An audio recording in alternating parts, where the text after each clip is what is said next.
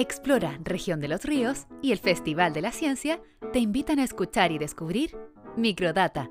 Preguntas, información y curiosidades sobre la ciencia cotidiana. Esa con la que convives muchas veces sin saberlo.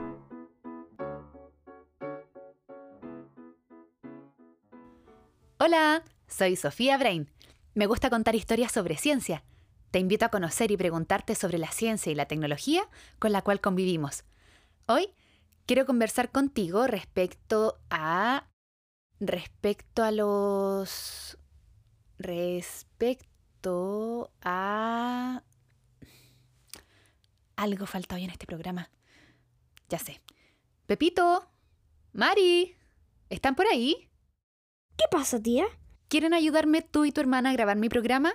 Mi hermano no está, pero tú sabes que a mí me encanta participar en tu programa. Yo creo que un día voy a tener mi propio programa. Dime, ¿para qué me necesitas? De hecho, se me estaba haciendo extraño empezar a grabar y que no apareciera alguno de mis dos queridos duendecitos curiosos. Hoy quiero hablar sobre los volcanes. Y pensé, ¿te parece si vamos a mirar alguno de más cerca y así podemos contarles a todos lo que vemos? ¡Yujú! Perfecto. Entonces voy a preguntarle a tus papás y salimos tempranito mañana. ¿Mañana? Sí, porque ahora es muy tarde y no es tan cerca. Tenemos que ir hacia la cordillera de nuestra región. Ya estamos llegando a la parte que empezamos a caminar. ¿Cuánto falta? Paciencia. Ese que se ve allá es el volcán Puyehue. Ah, pero está lejos. Se ve pequeñito todavía. ¿Viste que mientras más lejos están las cosas, más pequeñas se ven? Tú me enseñaste eso. ¿Y no hay otro volcán más cerca? Sí, el Mocho Chosuenco, que está cerca de Neltume. Pero este es más alto, entonces vamos a tener mejor vista. Además, el complejo volcánico Puyehuecauye, o sea, ese volcán y el que está al lado, hicieron erupción hace poco tiempo. Bueno, en realidad, justo antes que nacieras. Entonces vamos a ver desde arriba las coladas de lava, es decir, los caminos que dejó la lava al bajar. ¡Wow! ¿Sabes que dicen que cuando los volcanes explotan? Mm, no explotan, entran en erupción. Eso mismo. Bueno, dicen que son cerros que adentro viven pillanes y cuando se enojan hacen que la tierra se mueva y escupen fuego. Y cenizas y vapor son como chimeneas por donde sale la energía de adentro de la tierra. Entonces, ¿adentro de la tierra hay fuego?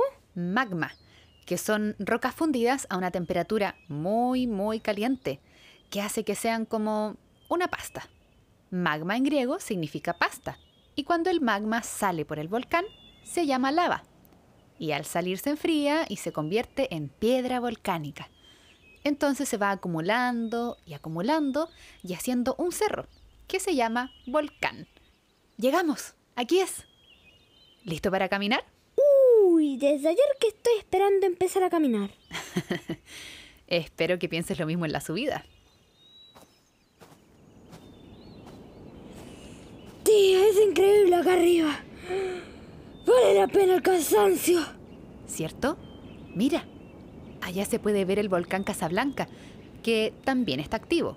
Y ahí un poco el volcán tronador, o cerro tronador en realidad, porque no está activo. ¿Eso significa que no puede entrar en erupción? ¿Cierto? Significa que no ha tenido actividad volcánica en mucho tiempo. Mucho tiempo, como desde antes que yo naciera, de, de que tú nacieras, de que el Tata naciera. Mucho tiempo como miles de años. Para la Tierra eso es mucho tiempo. El tiempo es largo o corto según cuánto uno vive.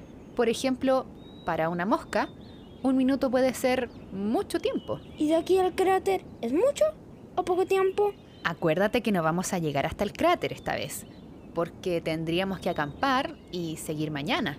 Pero mira, aquí donde estamos llegando ya podemos ver dónde se termina la vegetación. Después, más arriba, están los arenales, y eso es mucho más cansador de subir. Más arriba está la nieve. Bueno, lo que queda de nieve en esta fecha. Y más arriba, el cráter. Ya entiendo. ¿Y fue muy terrible la erupción? Bueno, hubieron muchos temblores, pero no tan fuertes. Y la gente que vivía cerca tuvo que salir de sus casas por un tiempo. ¿Tiempo corto o tiempo largo? Unas dos semanas, creo. también hubo una lluvia de cenizas en Argentina. ¿Y acá no? Mm, No, el viento se lleva las cenizas que caen en un lugar diferente de donde está el volcán. Tía, mira, allá se ven más volcanes. Esos son el Mocho y el Chozuenco. Y mira, si te fijas allá atrás se ve otro. Ese es el Villarrica. Allá al este está el Lanín, que ya es en Argentina. ¡Wow, tía! Este paseo es increíble. ¿Ahora podríamos comer algo? Y me sigues contando porque después cuando volvamos tengo que explicarle todo a mi hermana Marité. Perfecto. En las vacaciones podemos subir todos juntos un volcán que sea menos alto para que podamos llegar hasta arriba. ¿Cuál es el volcán más alto de todo el mundo mundial? El volcán más alto del sistema solar está en el planeta Marte. Pero creo que mis tripas van a entrar en erupción, así que no más preguntas por ahora. Espera, pero no me dijiste cuál es el volcán más alto del planeta Tierra. Ni tampoco cómo se llama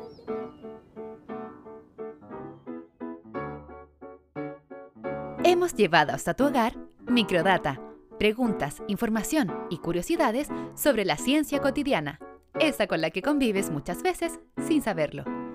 Una producción de Explora Región de los Ríos y el Festival de la Ciencia, del Ministerio de Ciencia y la Universidad Austral de Chile. Hasta pronto con otro Ciencia en tu hogar.